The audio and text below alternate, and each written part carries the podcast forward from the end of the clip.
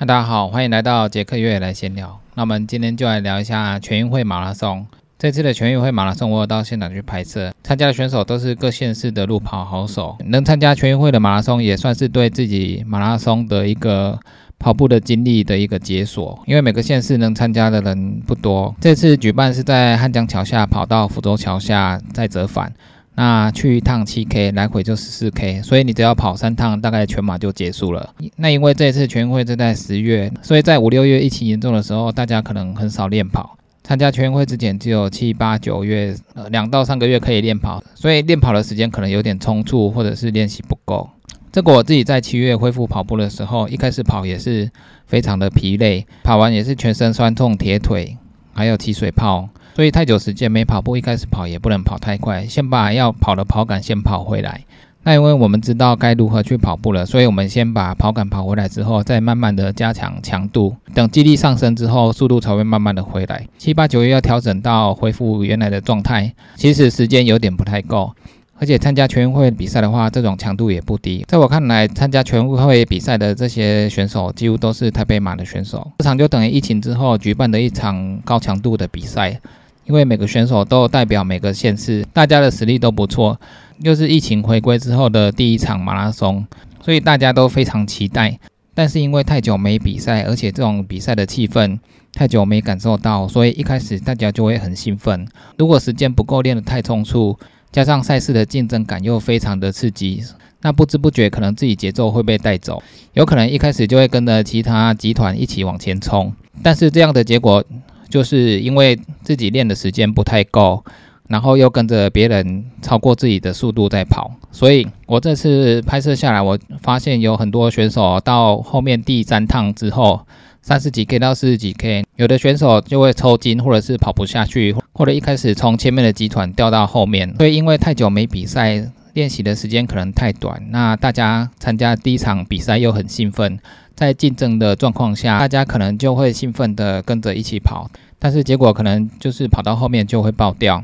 那这一次马拉松比赛可以说非常的刺激，但是也是每个选手在疫情之后参加的第一场比赛，所以这一场比赛可以来做一个赛事的调整，因为之后还有万金石，还有台北马拉松。还有一些比赛可以比，因为如果疫情都稳定的话，之后的比赛会比较多。如果这一场比赛可以自己稳稳的跑的话，还是有很多地方可以自己做调整。那这一场比赛其实天气是算不错的，阴天，然后湿度也还好，补给的桌子也蛮多的，不会像之前一样全部的水壶都挤在几个桌子而已，所以大家拿的时候也比较方便。而且从第一趟过去回来的时候，可能比较多人跑在一起。所以拿杯子可能会比较乱一点，但是后面之后大家都散开，在自己拿补给水的杯子的时候就会比较方便。要说这一场的小缺点，可能就是折返的时候选手可能要跑外围一点，那自己在转换角度的时候可以绕大圈一点。如果太角度太小，你就是一百八十度的转向，那就是到转折返点的时候，你一定要降速，降速之后再往另外一个方向加速。如果自己转向的时候可以用一个弧度跑大圈一点，然后再转向的话，这样会比较好。因为那场地就是大小就这么大，也不像说一 K 在破二的时候，左右两边都有两个圆环，刚好那个角度转过去，速度也不会降太多。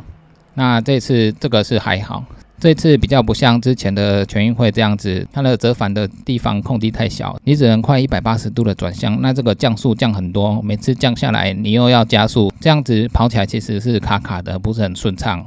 那这次其实也有很多选手跑得还不错，不过大部分的选手可能就是疫情刚回归，练习的时间没有很长，所以跑下来之后没有达到自己的目标，但是还是可以当做自己接下来的比赛的一个调整，其实还是不错的。还有疫情稳定之后，我们七八月我们渐渐的可以往山上去践行，现在跑步也可以不用戴口罩，不过口罩还是要戴着，以免你要搭车的时候没有口罩可以戴。那我们现在疫情比较稳定的状况下，我们去夜跑也是一样。第一个，我们太久没跑步；第二个，太久没有登山。当你跑步肌力下降的时候，你跑步就有点难度了。那不用多登山的肌力，往上的肌力可能也会流失。可能疫情之后，你光是爬山爬没多久，你就会觉得很喘。平常我们在跑步还有越野跑，这个都是有每个每个月都有固定的练习量。但休息太久之后，你去爬个山，你就会觉得很累。那这个也是要慢慢来。我们先从基本的登山开始。如果同样一个越野路线你跑不快的话，那可以慢慢来，然后分段跑，先跑一小段。那太喘太累的话，就休息走一段，然后走一段再跑。只要之后我们恢复日常越野跑的话，那之后我们的肌力就会慢慢回来。现在越野赛的活动也慢慢的越来越多，我们开始也有很多目标可以去参加越野赛。除了平常的跑步练习之外，假日我们可以去练越野跑。那如果有比赛的话，我们就可以当做目标去参加比赛。因为比赛跟团练还有自己练习是不一样的。如果有比赛的话，会有目标；团练的话，只是说可以聊天一起跑步。那如果自己练习的话，就是独跑。独跑是最煎熬的，那个气氛又不一样。如果你自己跑的话，没有人跟你竞赛，那你就会处在一个舒服的速度，你也不会去加快速度来跑。如果有比赛的话，因为有人跟你一起竞争，互相拉锯的话，这样子你的速度才会上来。这样就算你领先的时候，你也会维持一定的高速移动。因为后面有人在追赶的话，自己比较不会放松。那跑马拉松也是一样，自己跑还有假日跟团跑，那都是自己练习，然后。团跑跟大家聊天打发时间，再吃美食这样子。如果有比赛有竞争的话，跑起来就会有互相追赶的感觉，速度也不会轻易的放慢。但是比赛如果过头的话，就有可能会爆掉，所以还是要维持自己的节奏跑会比较好。在接下来，如果大家有报名马拉松或者是越野赛的话，平常还是要维持自己的练习，那有目标参加会比较有动力。在比赛的时候，还是要维持自己的节奏，不要被别人的速度打乱掉，不要被别人的速度打乱，维持自己的节奏才是最重要的。这次的台北马，我看有几个选手在中段的时候，他们还是维持一样他们的速度，跑起来蛮稳的，他们的顺位也不会差太多。这就是维持自己的节奏很重要，因为突然有来一场马拉松比赛，在大家都很兴奋的状况下，会不知不觉的想跟上集团，那这个时候就可能超过自己平常练习的速度，然后跑到一定的公里数之后，自己的身体体力下降之后，那你速度就会上不来。如果更麻烦的情况，抽筋或者是身体不适的话，那很可能就会弃赛。因为太久没比赛，我们至少先让自己完成一场比赛。让自己有参加比赛的感觉。之前我去大陆的越野赛的时候，大陆有认识一个好朋友，他的实力其实是不错的，但是他每次参加一百 K 的越野赛，他都会弃赛。大陆的教练也跟他说，如果你每一次弃赛都弃习惯之后，那你之后就会很容易弃赛。所以你不如好好的降慢速度，你先把一场一百 K 先完成。那完成之后，你心里有个底，你身体有经过一百 K 的赛事的磨练。那时候在参加比赛的时候，你就会比较有信心，你就会不容易弃赛，因为你已经完成过一场比赛。虽然这一场不是发挥你真正的实力，不过你至少先完成一场一百 K 的比赛。那之后在参加下一场比赛的时候，你就会慢慢的调整你自己的节奏，还有你的速度。接下来的比赛，你心里就会相信自己一定可以完成，只是说成绩要好要坏，要看你训练的程度，还有你调整的节奏。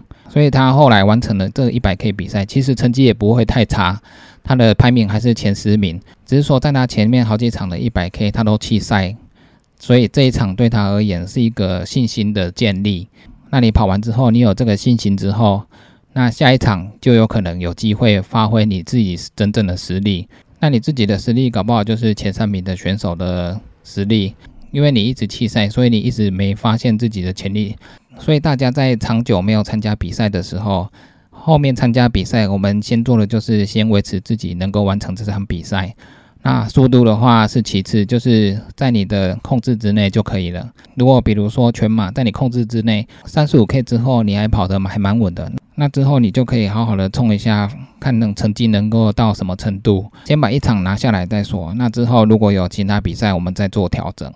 因为比赛的竞争性还有自己练习的时候是不一样的，所以先拿下一场还蛮重要的，对信心的建立也蛮重要的。所以在越野跑的时候也一样，参加比赛因为竞争性比较大，所以也是保守的跑就好了。保守的跑，如果有机会突破自己预估的成绩的话，那就要试看看。那如果没有机会的话，还是稳稳的跑，先完成一场越野赛是比较重要的。只要接下来比赛都有在举行，大家都有持续在训练调整的话。那相信成果应该都还不错的。那这次就是我看了全运会之后的感觉，跟大家一起分享。不管在跑步或约跑都是一样，一开始太久没比赛的话，一开始慢慢来就好了。先好好的完成一场比赛才是比较重要的。那以上就是今天的杰克越野来闲聊，就这样喽，拜拜。